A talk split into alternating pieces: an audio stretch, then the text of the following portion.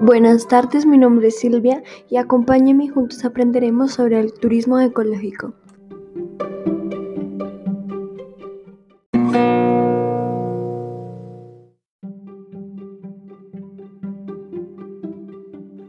Por supuesto debemos saber qué es el ecoturismo. El ecoturismo o el turismo ecológico es un tipo de turismo enfocado en el disfrute de la naturaleza con especial énfasis en preservar el equilibrio del medio ambiente.